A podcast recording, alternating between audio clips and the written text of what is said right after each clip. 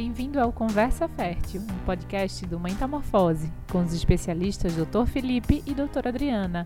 Informação de qualidade para os casais que desejam engravidar.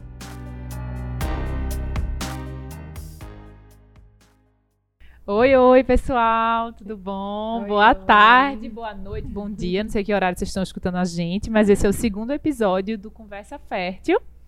É, fiquei super feliz com o primeiro episódio, vocês também. Também. muito bom. Oi, gente. Oi, Dulce. Oi, Felipe. A gente ficou muito feliz. O feedback foi muito bom, né? Hoje a gente vai trazer um tema super importante, né, que é fatores de risco para infertilidade. A gente no primeiro falou sobre a importância do casal, né, na temática de fertilidade, né, como os dois, tanto o homem quanto a mulher, são igualmente importantes. E hoje a gente vai trazer da mesma forma, né, os principais fatores de riscos, né, que tem na vida tanto do homem e da mulher, que podem atrapalhar as questões de fertilidade. E aí, Felipe, bom dia. Nem falei com vocês novamente. Adri. Oi, Dulce. É, então, exatamente o que você falou, né? A importância dos dois. Então, a gente vai ter fatores de risco que vão atingir especificamente o homem, que não vão ter tanto impacto na saúde reprodutiva da mulher. E também alguns fatores de risco que vão ser mais importantes para a mulher e não para o homem, e coisas que vão realmente influenciar ambos. Então, o primeiro impacto que a gente tem, que a gente até já comentou no podcast anterior, de tão importante que é, é a idade feminina, né? Então, a idade da mulher é um fator de risco para a perda da fertilidade dela. É, eu acho que a idade, acho que é talvez o principal, né, que a, que a gente mais conheça. A gente conhece, mas às vezes a gente, muita gente é, é negligenciado, né, a questão da idade feminina. Mas é um dos realmente um de que mais, né, tem consequências para Exato, e é um que é inevitável, né? Todo mundo É. vai ter que passar por isso. Então, é importante a gente ter noção é, da- do significado desse impacto, né? Porque muitas vezes a gente sabe que tem, mas não imagina quão grande ele é. Isso. Então, é, para você ter uma ideia, a chance da mulher engravidar no primeiro ano de tentativa, quando ela tem até 30 anos de idade, é de 25% ao mês, por exemplo. Uhum. Quando ela atinge s- 40 anos, a gente não imagina isso, mas ela tem menos de 5% de chance de engravidar É, ao mês muito pouco. né? E aí, paralelamente, como a gente vai tendo uma redução da quantidade de óvulos, que a gente já conversou sobre isso, né? Que vai consumindo ao longo da vida, a mulher não tem a propriedade de produzir esses óvulos. E esses óvulos vão ficando antigos, então a gente também vai aumentando muito a taxa de abortamento. Então, enquanto que na faixa etária desses 30 anos a gente tem 20% de chance de aborto, com 40 a gente tem 50% de chance de abortamento é muito grande. Então, isso eh, vai fazer com que, no final das contas, para a gente conseguir ter um bebê numa idade mais avançada, a gente tem menos chance de conseguir engravidar e ainda uma chance de perder muito grande. E aí, Então, como esse é impacto importante essa temática, né? Porque hoje a idade que a mulher decide engravidar mudou bastante, né? Hoje é uma temática que, assim, as mulheres começam a pensar em engravidar quando estão mais estáveis profissionalmente, ou, né, ou, ou o contrário, né? Estão muito estáveis profissionalmente e não querem engravidar para não atrapalhar algum tipo e, e querem esperar mais. Então, é, esse conhecimento é super importante para quem quer planejar. Verdade. E aí, Felipe? E o homem? Me conte. Vamos falar sobre o- esses fatores de riscos relacionados ao homem. Ah, o tempo, o que é que isso influencia na fertilidade masculina? Joia. Então, primeiramente, olá a todos, né? Uhum, Olá, Adriana, olá, Dulce. A gente já começou, com, já começou a conversar, já começou a tirar dúvida. E, e queria dizer que todos que estão nos assistindo, escutando, são bem-vindos, tá? E esse primeiro fator de risco realmente é um fator muito importante, a idade. Né? A Adriana já falou, você já comentou. E infelizmente nós não conseguimos mudar a idade, tá? Isso é muito importante em saber. Mesmo os tratamentos que nós temos hoje disponíveis, mesmo os mais avançados, nós não conseguimos diminuir o impacto que a idade tem. No homem, existe um impacto, tá? mas ele não é tão grande quanto na mulher. Então, o homem, geralmente, ele persiste fértil durante toda a vida. Sim. Mas aí já existem estudos que mostram que os homens que têm mais de 40 anos, eles vão demorar em torno de 3 a 5 vezes mais para engravidar suas esposas quando comparado com os homens que têm menos de 40 anos. E que esse já é um dado super relevante, né? Porque assim, Isso. é o meu, acho que do conhecimento geral é homem é fértil a vida toda e acabou, ponto final, nada influencia. É, não é bem assim, não. né? Existe uma influência. É, e essa influência se dá geralmente por impacto na qualidade dos espermatozoides, principalmente um DNA do espermatozoide. Então já tem estudos que mostram que quanto mais, o, quanto mais velho o homem, certo? E velho aqui é 40 anos. Não tô falando É. 60 não, é 40 É velho anos. nos conceitos atuais. Já já eu me enquadro nisso aí. Maior o dano ao DNA do espermatozoide, né? mais fragmentado o DNA do espermatozoide, e isso gera uma outra preocupação. Hoje nós já sabemos que eh, com a avançada idade do homem, isso também aumenta a chance dos filhos desse homem de ter alguns problemas, como autismo, esquizofrenia, eh, leucemia, linfoma. Então, e alguns, alguns dessas doenças, como autismo, o risco é cinco vezes maior, ou seja, é um risco realmente que Nossa. é, aumenta muito. Por sorte, o autismo não é uma doença muito prevalente. Então, por ela, por ela, por ela ser rara, aumentando cinco vezes, ela ainda continua rara. Então, isso não impede o homem de ter filhos, mas a gente já Isso. começa a ter esse cuidado maior de planejar mais, porque junto, é, do mesmo tempo que ao mesmo tempo que as mulheres a idade de ter o primeiro filho está aumentando, no homem está aumentando ainda mais, porque a do homem Ainda antigamente mais, já é. era alta. Já era né? alta. Pela dinâmica dos casais, geralmente o homem mais velho que a mulher Isso. já era alta e agora é mais alta ainda. Então, os homens também precisam se planejar e se então, além desse dano ao DNA do espermatozoide, nós vamos ter também outro fator de risco que é muito importante para a fertilidade, tanto masculina quanto feminina, que é a obesidade. né? Nós sabemos que eh, conforme o homem vai envelhecendo, ele tem uma tendência maior de acumular gordura, tá? E essa gordura vai tanto eh, desorganizar a questão hormonal, vai Uhum. diminuir a testosterona, que é o principal hormônio para a produção do espermatozoide, vai aumentar o estradiol, que é hormônio feminino, que tem impacto muito grande na produção do espermatozoide.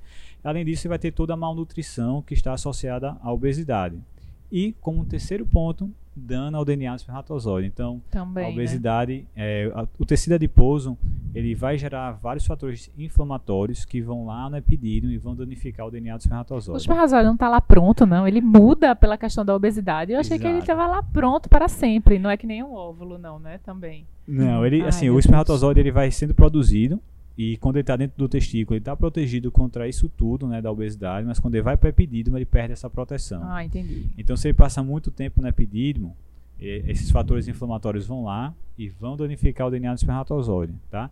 Então, isso acontece muito em homens obesos. A gente às vezes até vê um espermograma totalmente normal, mas quando a gente vai avaliar o DNA do espermatozoide, a gente vê um, um DNA todo fragmentado. E nós vemos também isso na- nas mulheres, né? A obesidade também tem um impacto negativo nas mulheres, né, Adriana? É, a obesidade ela tem um impacto em em todos os setores que você imaginar, desde o desejo a engravidar até na taxa de nascido vivo, né? Então a gente tem, a gente pode ter alterações da ovulação pela obesidade, a gente pode ter redução da chance de gravidez só pela obesidade, mesmo em pacientes obesas que ovulam normalmente, então ela está menstruando regularmente e mesmo assim ela tem a fertilidade reduzida por outros mecanismos da obesidade. Quando a gente vai para tratamentos de fertilização, a gente encontra óvulos menores, a gente tem embriões de pior qualidade, menor taxa de fertilização, menor taxa de implantação embrionária. É mesmo. E aí, consequentemente, a gente tem os mais riscos na gravidez, né? Então a gente pode ter mais Isso. pressão alta, diabetes estacional, pela obesidade. E existe uma coisa que a gente conversa muito hoje em dia, que é a epigenética. Então, o fato dela ser obesa, da paciente ser obesa e estar gestando aquele bebê, ela pode influenciar na, na- no DNA dele de forma a aumentar o risco de obesidade, de diabetes estacional, É, acho desculpa, que- de diabetes no futuro, né, para a criança. Isso, acho que é os 1.100 dias, né? Que a gente, em algum momento, a gente Exato. vai falar aqui, Exato. quando a gente trouxer, até dando um spoiler do próximo episódio, né? Acho que a- essa temática de obesidade, baixo peso, é tão importante, a nutrição é tão importante para as questões de fertilidade, que no próximo episódio a gente vai trazer uma nutricionista especializada para conseguir falar um pouquinho mais eh, detalhadamente sobre o assunto. Né? juntando todos esses fatores, é, Dulce, tanto da, da qualidade de óvulo como problemas gestacionais, a gente, se a gente tem uma paciente com obesidade é, grave, né, acima de um índice massa corporal acima de 40, a gente tem 50% de redução na chance dela de ter um bebê em casa, né, da, da taxa de nascidos vivos. E isso é, Nossa. é um impacto muito grande. A gente não pode desvalorizar isso. E isso é um fator modificável, diferente da idade, como a gente estava conversando. É. Não estou dizendo que é fácil. Isso. Eu sei que é Sim. muito difícil, mas é, eu, eu digo para os pacientes, se for necessário é, ir para medicação, né, a gente vai, perde peso, se prepara até mesmo para ter uma gestação saudável, porque não é só a Isso. resposta ao tratamento. É, e aí a gente cai né, na responsabilidade que o paciente tem sobre isso, né? É, de, dessa possibilidade de mudança e entender o quão importante isso pode ser para o tratamento de fertilidade.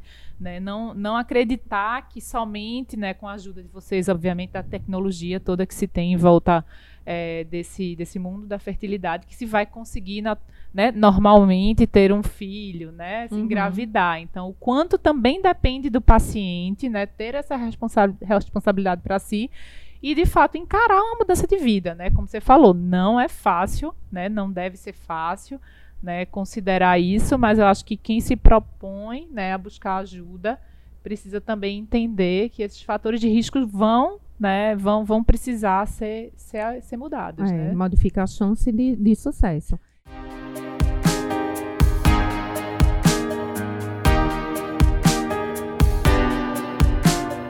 Então, é, um outro fator que termina sendo muito mais comum nas mulheres do que nos homens, pela frequência com que é, acomete mais as mulheres, é, são os transtornos alimentares. Então, principalmente a anorexia e, em segundo lugar, a bulimia, que são alterações que terminam levando ao baixo peso, um baixo peso importante, de forma a faltar energia no corpo. Isso. Então, essa falta de energia, ela termina interferindo também na comunicação das áreas do cérebro da gente que se comunicam com o ovário e que vão organizar a ovulação. Então, a mulher pode ficar sem ovular, sem menstruar, quando tem uma, uma perda de peso importante.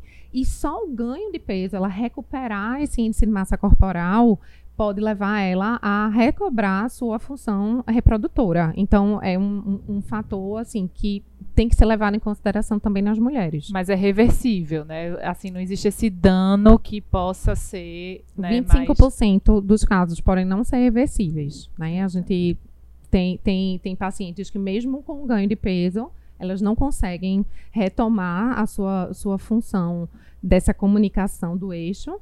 E a gente precisa induzir realmente, dar o hormônio para ela que, Sim. tá, que não está conseguindo né, ser produzido lá no cérebro e induzir a ovulação para que ela consiga engravidar, por exemplo. É, Ou e- então fazer reposição hormonal, porque É. isso é uma coisa que não tem a ver com a fertilidade, mas isso leva a, a muitos problemas de saúde, né? A gente tem osteoporose, a gente tem aumento do risco cardiovascular, então tem muita repercussão para a saúde da mulher. E aí também falando dessa parte dessas dietas muito restritivas ou é, é de- dessa, des- e- existe um, né, um- um- uma parcela da população também que vão atrás de dietas ou dietas muito restritivas ou uso de anabolizantes ou essa preocupação com o corpo, é, os homens também principalmente, como é que isso reflete na fertilidade? É, isso é uma grande preocupação, porque quando a gente fala, ó, precisa perder peso, mas precisa saber como perder peso, né? E hoje, principalmente com relação aos homens, a gente tem quatro problemas aí com relação à perda de peso. Primeiro, você já citou que são essas dietas muito restritivas ou dietas sem nenhum acompanhamento nutricional, Isso. né? E aí a gente vai comentar isso um pouco mais na frente, que toda dieta ela precisa ter um acompanhamento nutricional, porque senão você vai ter às vezes excesso de algum nutriente, às vezes déficit de algum outro nutriente, e a produção de espermatozoide é muito sensível a essas alterações. Em paralelo a isso, alguns homens, eles veem como a cirurgia bariátrica, que é a cirurgia, alguns homens obesos, né, veem a cirurgia bariátrica, que é a cirurgia para obesidade, como uma opção boa. E às vezes não é. Então, um, existem vários estudos mostrando que a cirurgia bariátrica, principalmente aquelas mais agressivas, elas podem causar infertilidade, entendeu? Porque elas podem gerar uma malnutrição, faltam alguns nutrientes, uma perda de peso muito rápida, isso pode causar estresse oxidativo no espermatozoide. Então, às vezes, a bariátrica a gente vê com muito cuidado, com muita cautela, tá? Felipe, é, você acharia importante, sempre antes da cirurgia bariátrica, então, ele fazer um espermograma e de repente até congelar sêmen? Sim, Porque sim. os- realmente a gente recebe muito, né? Paciente pós-cirurgia bariátrica, É que aí o sêmen tá muito ruim, de precisar, às vezes, ir pra uma microdissecção, porque tá Exato. azosférmico, por exemplo, né? Isso foi até tema de uma discussão recente que eu tive com alguns cirurgiões bariátricos e os estudos mostram o seguinte, que as cirurgias mais agressivas, como bypass gástrico, todos os estudos mostram uma diminuição na fertilidade. Então esses pacientes, se eles querem ter filho ainda, eles precisam congelar o espermatozoide. Já as cirurgias bariátricas mais recentes, que são a cirurgia de manga, né, a gastrectomia sleeve, tem impacto menor, tá? E às vezes alguns estudos até mostrando a melhora da fertilidade. Pela perda de peso, Pela né? perda de peso. Mas alguns estudos também mostram impacto negativo. Então, por a gente não saber como aquele paciente ele vai se comportar, O mais seguro. o mais seguro, É um método se ele- simples, exato, né? é congelar o sêmen, né, que é, é tranquilo. Ou pelo menos fazer uma avaliação antes, Uhum. pelo menos uma avaliação seminal antes e discutir com o Concordo. especialista, tá? Uhum. E aí assim, outros dois problemas que a gente tem é exercício físico. Então, exercício físico é muito importante para a fertilidade masculina, só que é uma curva, que a gente chama curva de U invertido. Pouco exercício físico é péssimo, muito exercício físico também vai ser ruim. Também é ruim. Por quê? Por causa do estresse oxidativo, né? A gente sabe que os maratonistas, ultramaratonistas, eles são, são pessoas que demandam muita energia, né? A, a, a fonte de energia da célula é a mitocôndria, tá? E a gente sabe que quando a gente força a mitocôndria a trabalhar muito, a gente pode ter estresse oxidativo, então pode também lesar o, o DNA do espermatozoide, tá? E além disso, é, existe uma dúvida muito frequente no consultório que é sobre o ciclismo. Minha né? gente, essa do ciclismo. Eu fiquei, a gente tava batendo aqui antes o roteiro. Fiquei impressionada, essa eu não sabia não. O ciclismo é fator de Exato. risco para fertilidade masculina. Então, Me conte isso. É, nós não sabemos ainda o porquê, mas existem alguns estudos que mostram que pessoas que pedalam muito, e o que é o muito? Em um estudo é mais de uma hora e meia por semana. Ó, uma hora e meia por semana de ciclismo não é muito, entendeu? Não é muito não. Se você divide aí por dia, vai dar aí não é, quase 20 minutos por dia. Então, assim, mas esse estudo mostrou que pacientes que, que é, pedalam mais de uma hora e meia por semana, eles têm uma queda de até 40% na produção de espermatozoide. É, nós não sabemos porquê, provavelmente pela compressão do selino no testículo, ou aumento da temperatura local. Já recebesse alguém em consultório, assim que tu tivesse que pra mim assim é totalmente, eu nunca imaginaria que ciclismo, eu achei que não, ótimo ciclista. É, eu nunca Vai. recebi assim, que veio pedalando, eu suspendi ele e melhorou. É. Mas já tive pacientes Que que, pedalava. que faziam né? muito exercício, inclusive um paciente aqui nosso que fazia muito exercício, uma fragmentação de DNA espermática altíssima, quando a gente diminuía a quantidade de exercício, a Melhorava. fragmentação melhorou, entendeu? Então o ciclismo tem essa relação com a fertilidade masculina e também com a questão sexual, né? A gente sabe que Isso. quem pedala muito também tende a ter um- uma chance maior de disfunção erétil. A gente também não sabe o porquê, acho que é por compressão do nervo que passa ali perto da próstata, mas a gente não sabe. Então, além dessa questão do exercício físico, nós temos um outro problema que é a febre, uma pandemia hoje, que é o uso de ana- de anabolizantes, né? E anabolizantes eh, nós de- devemos entender como qualquer prescrição que tenha testosterona, certo? Seja biidêntica ou não, reposição, modulação, que é um termo que o pessoal gosta muito de usar.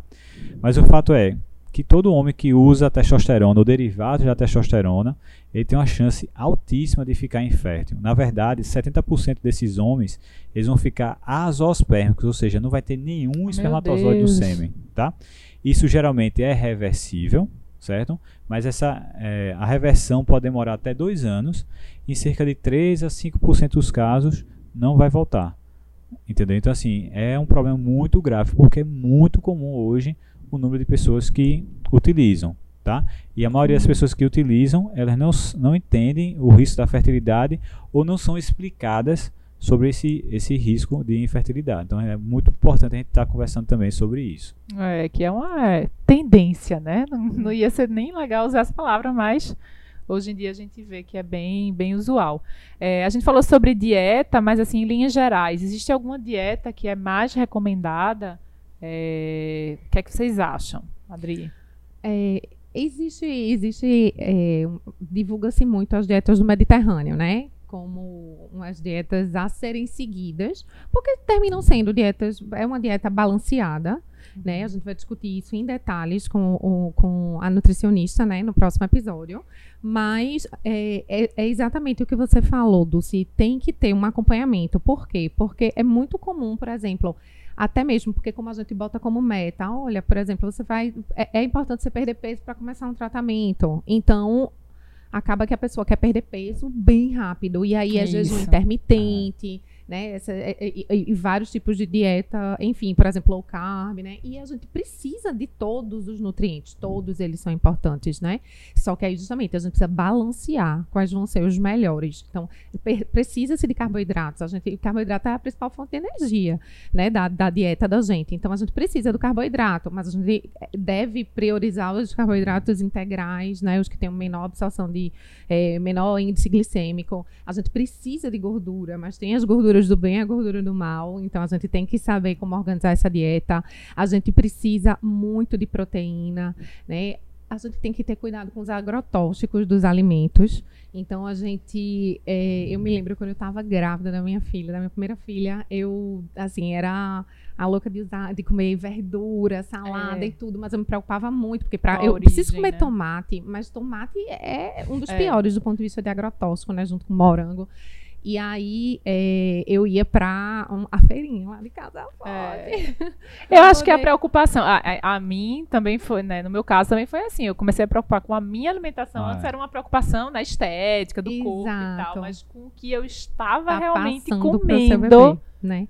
e aí, só que eu não sei se vocês viram, que aí depois saiu assim, a, a própria feirinha estava vendendo com agrotóxico, né? Então as pessoas é. eu consumi assim super liberada, super me sentindo é. saudável, né? E no final das contas, na verdade não estava sendo. E aí esse agrotóxico ele pode prejudicar, a gente tem visto cada vez mais, né? E até mulheres é. mais novas, uma frequência de infertilidade muito grande. Muito. Então, com certeza tem a ver com esse novo modelo de vida da gente, né? De é. industrializados. É, e, e, até assim, como a gente foi criado também, né? Todo mundo, ah, mas sobreviveu, mas como foi a nossa infância, né? O que é que a gente comia? É, é eu acho que ainda é questionável também, Isso. essa questão então, de alimentação. Evitar, assim, né, os industrializados, evitar comidas com agrotóxico e ter essa dieta balanceada, que aí a gente vai conversar depois em mais detalhes. E com relação à atividade física, só voltando um pouquinho, é, para a mulher funciona da forma que Felipe falou para o homem, né? Também o sedentarismo é péssimo, mas a atividade física extenuante, ela também pode levar até a ciclos anovulatórios.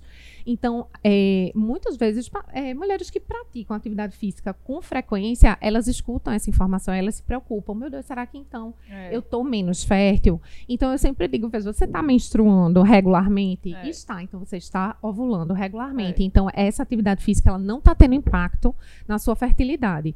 Mas se você passa a não menstruar por causa da atividade física, então está tendo uma repercussão e realmente tem que ter uma orientação melhor. É, a mulher tem esse, né, esse benefício de ser um pouco mais claro em relação à menstruação. Às vezes o homem só descobre quando Depois. decide engravidar, né? Quando decide ser pai. Isso. Outra é... coisa é, importante, Dulce, é a questão do consumo de cafeína. Outra coisa muito bem perguntada né, no, no, no, clinicamente, né? Então, assim, a gente lógico, não tem, não tem muito bem definido isso, mas pode-se consumir café, assim como na gravidez também pode-se consumir, mas existe um limite para isso, isso, né? Então, se a gente consome o café numa dose de até 200 miligramas por dia, que daria do, dois, dois cafezinhos, né, ao dia, isso daí não vai ter um impacto importante, nem para a fertilidade, nem para a gestação.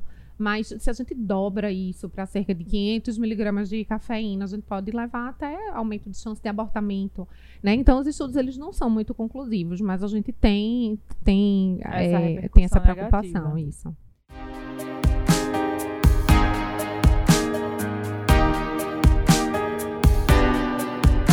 Felipe, e a gente falou sobre dieta é, e o álcool, né? Que eu acho que é presente na vida feminina também, mas acho que masculina de uma forma mais intensa. Intensa. Então, o álcool, ele causa um dano à fertilidade masculina, mas é um dano que nós não conseguimos enxergar. Então, raramente ele vai causar alteração do espermograma ou do DNA do espermatozoide, tá?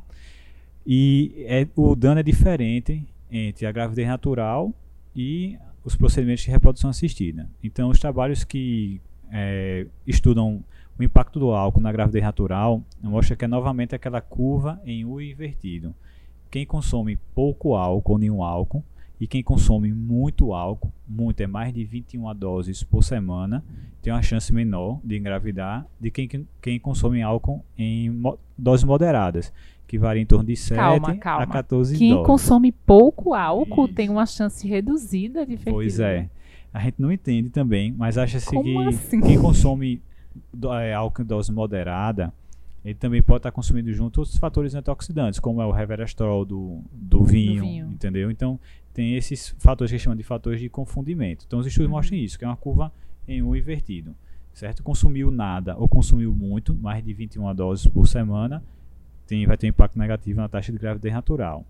Porém, quando a gente vai para os tratamentos de fertilização in vitro, aí Hum. o dano ele é mais aparente.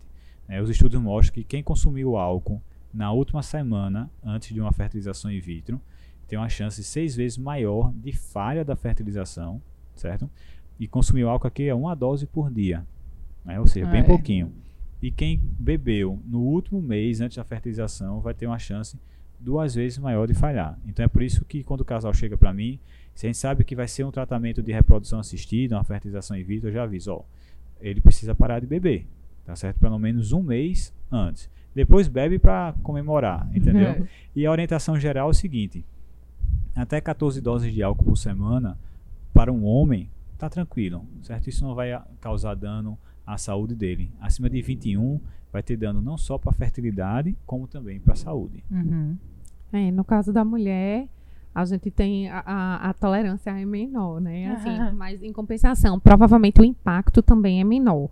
O- os estudos não são, não são muito con- congruentes no, com relação ao consumo de álcool e a fertilidade feminina, mas tem estudos que mostram uma redução da fertilidade no consumo de mais de 8 doses por semana, no caso da mulher. E aí esses efeitos, eles é, acredito que se seja por alteração na motilidade da trompa, modificação da receptividade endometrial e também a- algumas alterações da função ovulatória mesmo.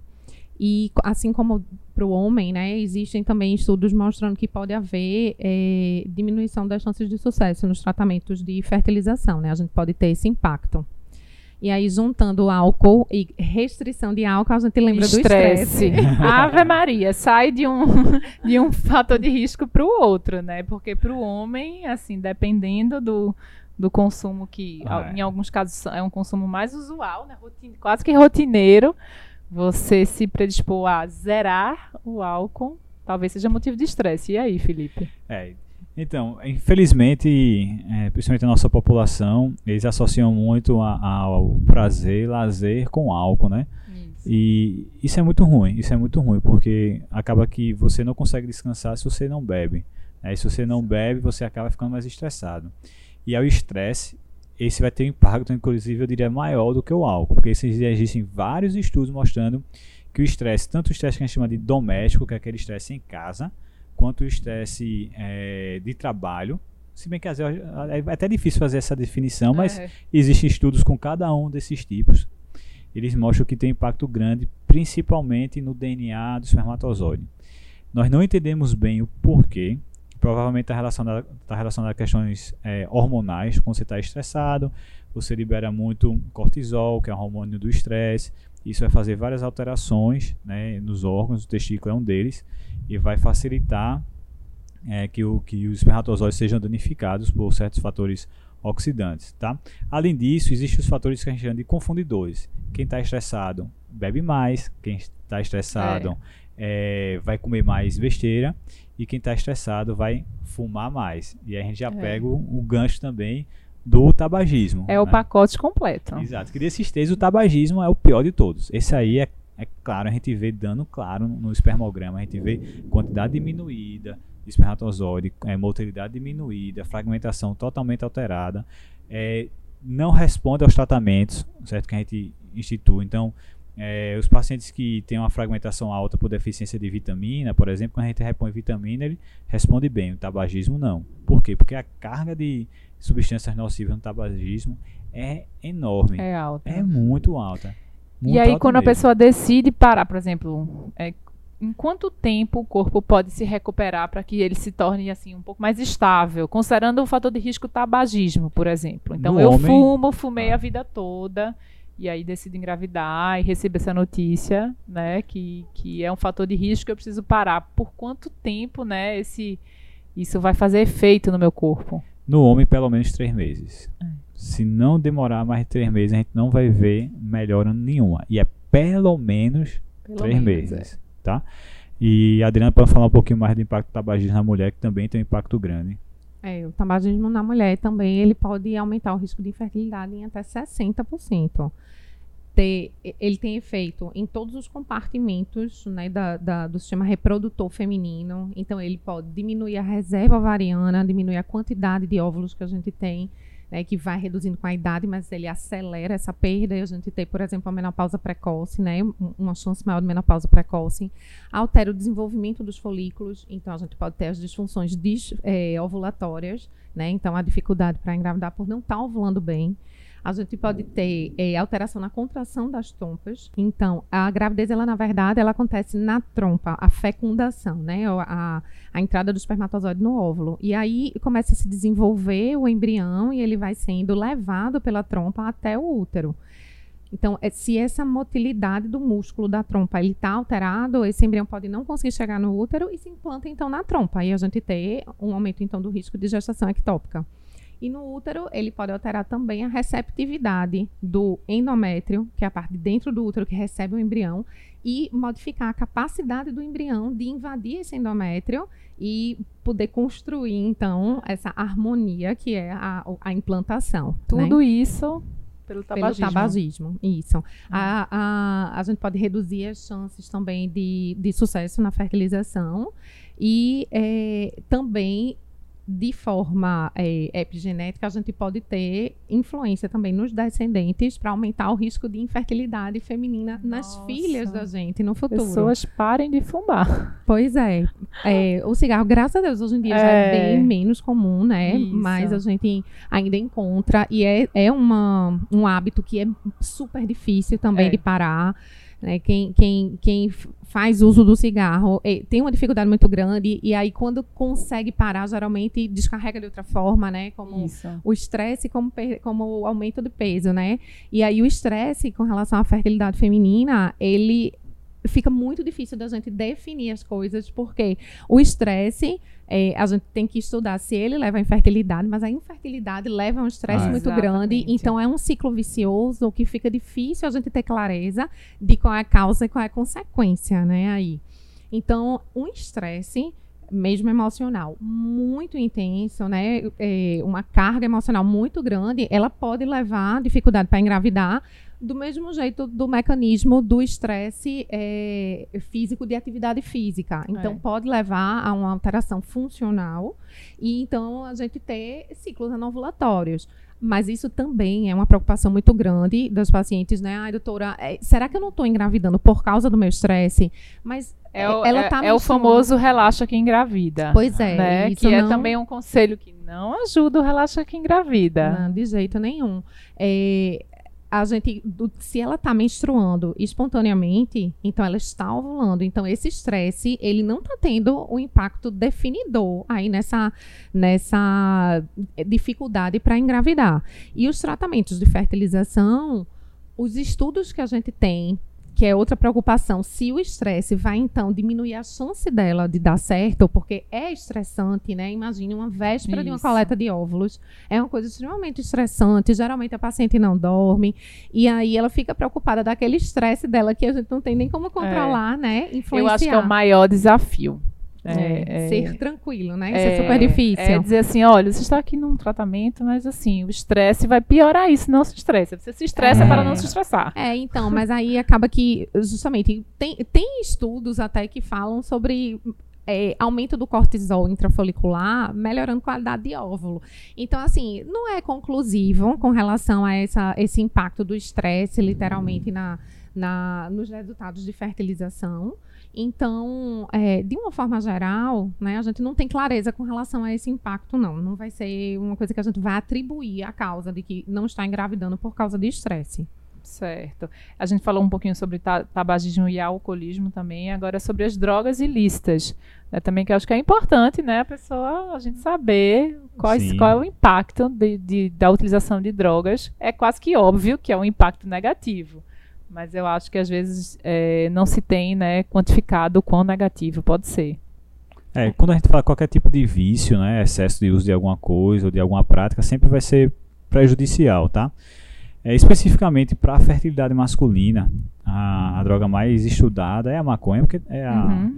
é a droga ilícita mais Difundida. mais difundida, tá? Né? E aí, o Brasil tem vários estudos, né? Inclusive tem um estudo muito interessante de um grupo em São Paulo que mostrou o seguinte: se você pega eh, pessoas que fumam cigarro normal e fumam cigarro de maconha mais ou menos na mesma na mesma periodicidade, o impacto do, do cigarro de maconha é muito maior do que o cigarro normal. É, e por quê? A maconha em si, que é mais prejudicial do que o tabaco, a gente não, não sabe. Ah, é. Talvez porque o cigarro de maconha não passa por nenhum, Nenhum tipo processo, de, de né? processo. Então você, na verdade, você não sabe Nenhum nem o que é que tá de fumando ali, é. entendeu? Você pode estar fumando Outra lixo, coisa. outra coisa, e você não sabe, entendeu? Então isso é um- faz sempre parte da, da minha investigação, quando eu estou conversando com, com o casal. Eu sempre digo, ó, você precisa parar de, de fumar.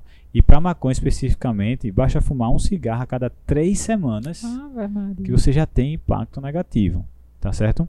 É, Existem outros estudos que mostram, na verdade, que quem fuma maconha tem mais filhos do que quem não, não fuma, mas isso tem um fator confundidor, porque às vezes quem usa mais drogas tem um comportamento de risco maior, né? Eles não foram investigar quem estava tentando ter filho, né? Os Uhum. estudos que avaliam quem está tentando ter filho, esses mostram que a maconha é prejudicial. Prejudicial. As outras drogas são menos estudadas, mas a gente, por uma questão de, de biologia, leva a crer que todas elas vão ter um- um impacto negativo. É, da-. Do ponto de vista feminino também, assim, tanto maconha, heroína, cocaína, de- de através de mecanismos diferentes, mas levando a alterações hormonais, elas terminam levando a disfunções ovulatórias também, aí aumentando o risco de infertilidade.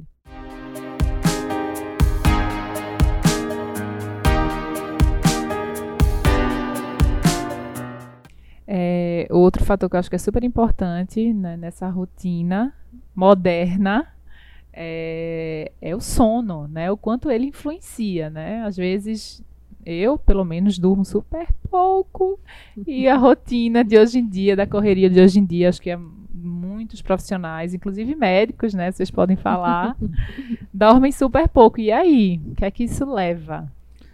Pois é, leva eu- que não consegue ter relação. e aí não cons- Também. Então- Ai, tô cansada. Amanhã. Então, assim, então, é, a ausência do sono, ela vai causar um, a- um problema na fertilidade masculina, tá? Na feminina também. É, parece que todos os estudos convergem para um, um- tempo de sono em torno de 7 a 8 horas diárias, tá?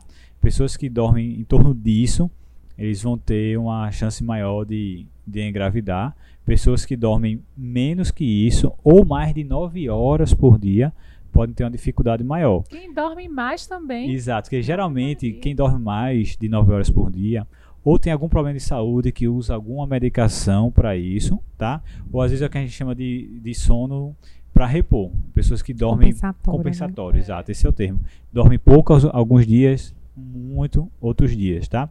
Provavelmente também questão hormonal, né? É, o eixo hormonal, tanto do homem como da mulher, ele é regulado pelo sono, tá? E quando você dorme pouco ou dorme muito, isso vai desregular todo eixo. Então pode causar a anovulação nas mulheres, as mulheres podem parar de ovular e nos homens pode ter uma diminuição da produção de espermatozoide. Então é muito bom, é muito importante que os casais fiquem atentos a isso. E, e, e não é só dormir, é dormir no horário correto, né, Isso, Felipe? Exatamente. Porque Importante, é, a- o ritmo circa- circadiano, né, é importante então que a melatonina ela vai ser produzida à noite. Então o horário de dormir é à noite. E aí então a gente entra com a questão do, do- das atividades laborativas, né, os trabalhos que podem então as profissões, né, que podem então é, terminar prejudicando, porque tem algumas profissões, né, que, que é, existe essa troca de turno, né? Então a- é, a pessoa plantões trabalha da à vida. noite, plantões da vida, né? Os vigias da vida. Isso. Enfim, muitos, muitos trabalhos que são noturnos e que aí então vai estar frequentemente privando a pessoa de dormir à noite. Né? E falando um pouquinho então sobre a questão de profissões, uma coisa também muito comum é, é a gente ter profissões que inviabilizam uma convivência frequente entre os casais, ou porque, por exemplo, a, a, a mulher trabalha em outra cidade. Só se vê no e vem final, de, semana. Veja, já é 20% 1% de chance por mês da pessoa só se vê no final de semana. E ainda chega cansado, cansada. Cansado. Brigou. Brigou, aí vai beber. É. Pois é, então é uma coisa importante a gente ver se está havendo, na verdade, uma, uma desarmonia, né? Uma dificuldade de encontrar esse período fértil, né? Então, e, e outra profissão também são os atletas, né? Que a gente não deve esquecer. Então, atleta termina muitas vezes tendo essas atividades físicas extenuantes que podem, então, é, reduzir a fertilidade. Ótimo. E aí, falando um pouquinho também sobre as doenças, né? Algumas doenças, é, DST, qual é o risco? A gente vai falar um pouquinho sobre os riscos da DST, Felipe, no, na fertilidade masculina. Me conta. Então, é, as doenças sexualmente transmissíveis no homem, elas podem causar principalmente é, infertilidade por obstrução. O mais comum de todos é a clamídia. Né? A clamídia é a principal causa de infecção do, sexualmente transmissível bacteriana do mundo. É uma bactéria que muitas vezes até você nem sabe que tem, porque às vezes ela é oligossintomática, ou seja, tem bem pouco sintoma. E aí, no homem, ela vai lá no epidídimo e causa obstrução. Na, na mulher pode ir lá na trompa e causar obstrução. E a mulher pode não ter sintoma nenhum, pode não ter sintoma nenhum, tá? Além desse, desse quadro clássico, hoje a gente vem dando muita atenção ao HPV, né? O HPV é o vírus da verruga, né? A verruga Isso. genital. Na verdade, qualquer verruga é HPV. É a doença é, sexualmente transmissível mais comum de todas, tá? E hoje a gente já consegue ver que homens que têm HPV, principalmente HPV de alto risco, eles têm uma chance maior de ter insucesso, ou seja, de falhar nos tratamentos de fertilização in vitro e inseminação intrauterina. Por quê? Porque o vírus de HPV ele vai estar dentro do espermatozoide e muitas vezes o DNA desse vírus Já vai estar no DNA do espermatozoide. E isso aí vai dificultar muito é, uma, um tratamento de reprodução assistida ou até mesmo gravidez natural. Então a gente está tá tendo cada vez mais estudos que mostram o impacto de diversas DST na fertilidade. É. A, a, como o Felipe falou, a clamídia, justamente por ser assintomática, aí não, não, chama a atenção, né? Então a gente muitas vezes vai ter essas aderências dentro da, da pelve, né? De, é, alterando a anatomia, dificultando a gravidez. A gente tem também, no caso da mulher, as endometrites crônicas, que são infecções no, dentro do útero, no endométrio, que também a grande parcela das vezes é assintomática e termina prejudicando então a implantação. E falando um pouquinho sobre o que o Felipe falou do HPV, no caso das mulheres, os estudos eles vêm mostrando que o HPV ele estaria mais associado à infertilidade quando ele está simultâneo a outras infecções como clamídia, por exemplo, uhum. micoplasma, outras DSTs. Mas ele sozinho ainda não foi comprovadamente é, relacionado com a infertilidade feminina, mas é, ele termina estando frequente pela associação com outras doenças infecciosas. É outra doença, né, é, que está totalmente né, em voga, né? Afinal, estamos vivendo uma pandemia de Covid-19. É, a gente precisa falar dela sobre é, a, a, relação dela com a fertilidade, tanto feminina quanto masculina. Mas que a gente estava até já conversando aqui, que vai ser também um próximo episódio né? Porque existem já eh, existe muito assunto, dá para a gente trazer aqui muita informação relevante, mas eu acho que é importante, já que a gente está falando de fatores de risco e de doenças, a gente pontuar, né, a questão da, da COVID-19. É, na verdade, não é novidade. Toda infecção grave vai ter impacto na fertilidade do homem, tá? É, geralmente esse impacto é um impacto temporário. Depois de três meses o homem começa a recuperar e na maioria das infecções ele recupera plenamente, exceto, por exemplo, a cachumba, né, que é a papeira, que uhum. quando causa infecção do testículo, ela realmente destrói todas as células que produzem espermatozoide, então causa infertilidade. É, o Covid, a novidade dele é porque é uma doença que é muito transmissível, então a gente tem muita gente pegando ao mesmo tempo. Então, como tem muita, muito homem adoecendo, a gente começa a ver muitos casos. Mas até agora não há nenhum estudo que mostre que é um dano permanente, tá? Aparentemente não é permanente, é um dano que ele recupera com o tempo, mas quanto mais grave a infecção, mais grave é o dano e provavelmente mais tempo vai levar até o homem se recuperar. Em relação à mulher, Adri? É, com relação à mulher, a gente tem visto mais impacto na gestação Isso. do que, de fato, na fertilidade da mulher. É, na gestação, a gente sabe que pode terminar levando a parto prematuro, pode aumentar o risco da mulher agravar, né? A gente pode ter um, um aumento do, da chance de mortalidade, mas na fertilidade a, o impacto ele não é tão grande. E aí por isso que é, a vacinação é uma dúvida muito grande das pacientes, né? Se devem ou não vacinar, se quem está querendo engravidar vacina ou não vacina. E a, a, indicação é de vacinar todo mundo, né? A, a, a, vacina que a gente tem maior disponibilidade aqui, que é a Coronavac, né? Ela é feita com a mesma tecnologia da vacina da gripe, que é recomendada no pré-natal.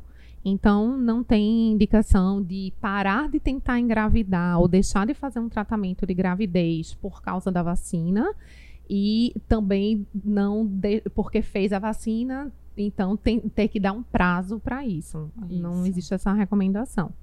É, é, isso a gente ainda vai trazer num próximo episódio, né? Para que vão surgir várias dúvidas, com certeza, em relação ao Covid-19. Mas voltando um pouquinho para falar ainda do. São muitos fatores de risco, pessoal. As pessoas precisam se cuidar para ser pai e mãe, viu?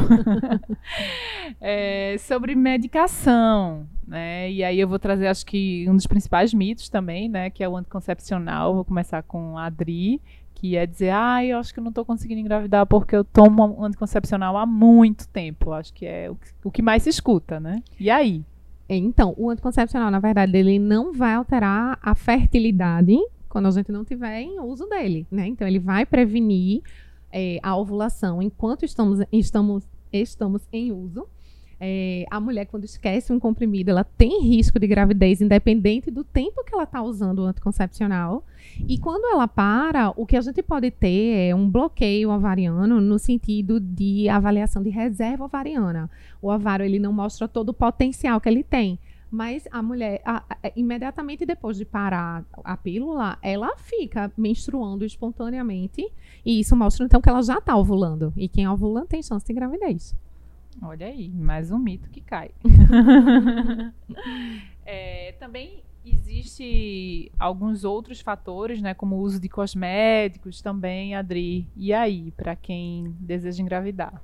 É, a, a, os hábitos da gente, né, têm sido muito mais, é, muito menos naturais, na verdade, né, do uhum. que antigamente. Isso provavelmente tem repercussão na saúde reprodutiva feminina. Então, é, por exemplo, no Congresso Europeu do ano passado, é, foi comentado sobre um trabalho onde foi encontrado um aumento do risco de puberdade precoce em meninas que usam maquiagem, por exemplo, das mães, né? Ai, meu Deus. E, pois é, quando você pega essa maquiagem, então você vê que tem os, os parabenos, tem o BPA, tem os filatos, né? Então a gente tem essas, essas substâncias que, além de, de serem conhecidas como disruptores endócrinos, né? Que podem, então, alterar a fertilidade, eles têm demonstrado essa repercussão, imagine na é. fertilidade feminina, né? O que não pode acontecer. Felipe, e a gente colocou aqui também para comentar assim, em relação à fertilidade masculina sobre o fator de risco para cirurgias prévias. Sim. Como é que isso funciona do, em relação é. ao homem? Então, basicamente, você vai ter dois tipos de cirurgias que podem causar dano no homem, tá? Você vai ter aqueles, aquelas cirurgias que foram feitas para alguma doença, que a doença por si só já causa dano. Uhum. O principal exemplo aqui são os pacientes que têm criptorquidismo, que é o, que é o quê? É quando nasce sem um ou sem os dois testículos. Ah, tem, tem muito, né? Muito, e aquele é quando não desce o testículo? É esse mesmo, é criptorquidismo. Ah. Então, Mas tem o que não desce e o que não tem. Não tem é, isso? Tem, tem. É, faz, é diferente. Você é. tem anorquia, que é quando você não tem o testículo, e criptorquidismo, que é quando tem, mas não desce, tá?